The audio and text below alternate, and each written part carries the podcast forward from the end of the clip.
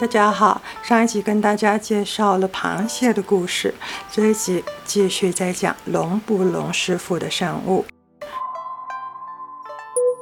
你知道传说中收服怨灵娜娜的高僧隆普多帕阿珍多吗？在那个时代，帕阿珍多可谓是泰国史上最负盛名的高僧之一。而上一集跟大家聊到九十二岁的高僧隆普隆，他的舅舅就是帕阿珍多的弟子，因此有人传说啊，龙布龙师傅从小吃的米、喝的水，通通都是受过他舅舅加持过的，所以他才有那么多特别的能力，可以给予信众一些。特殊的祝福，龙布是对德高望重的僧人的称呼，而龙只是他的名字。虽然法师年事已高，但见到我们来，人写于前来给我们祝福、祈福、开光加持，特别的为台湾的信众祈福一番。有件事情我觉得很特别，在东南亚的偏乡。环境简朴，气候非常炎热，但年高八九十岁的僧侣却有不少。究竟是什么原因让他们如此长寿呢？值得大家深思一番。你可曾想过，当自己到了这样的耄耋之年，如何能像大师们如此听说正常、头脑清楚呢？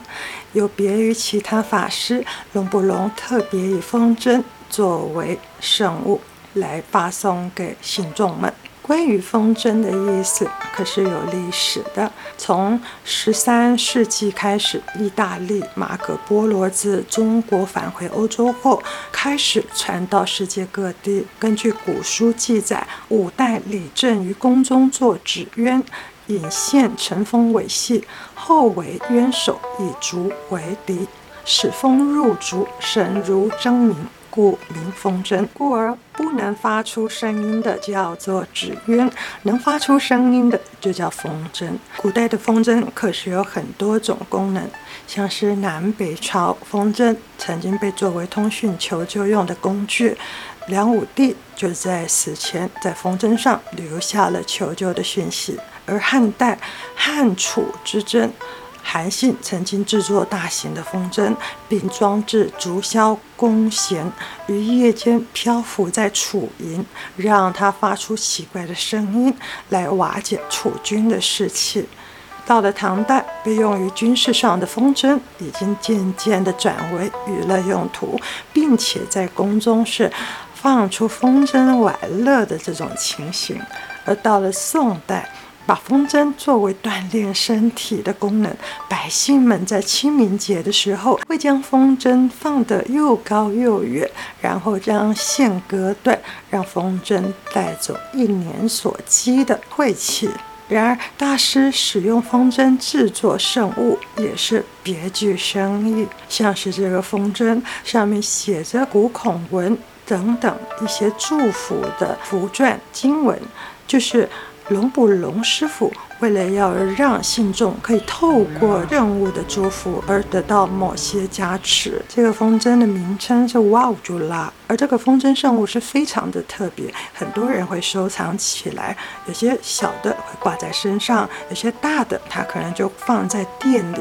或是家里镇守着。房子让一家大小都能够安定，让客源能够不断的源源不绝的前来。那风筝在圣物上的意思就是能够带着你，让你的梦想越飞越高，也同时也是象征着让你的梦想能够比一般人还要高，还要远，而。不好的运气，就像我们刚刚说的宋代的那个情形一样，不好的运气也会随着像断线的风筝一样一去不复返。所以各个面相看起来，风筝都是具有特别的意义。我想龙布龙师傅会特别用风筝来为大家加持祝福，一定有他特别的原因。而龙布龙师傅呢，今年九十二岁了，虽然现在疫情肆虐。但龙布师傅看到有信众前来，他仍然起身来，要为我们做祈福加持。因为这个法师呢是有非常多的高僧特别推荐的，他们都说啊，龙普隆师傅是有特别的灵通。或是在禅定的功力特别的高深，而在我们要离去之前，龙普师傅好像还是想要展现他九十二岁了，仍然身体很健朗。试着要从轮椅上站起来，因为平时他都是可以自由走动的。现场的弟子们啊，他是说龙普因为最近腰部有一些酸疼，所以才坐着轮椅，要不然一般他可是能够自己行走的哦。好啦，今天跟大家分享了龙普的故事，还有风筝的传说，希望你会喜欢。我们下期见，拜拜。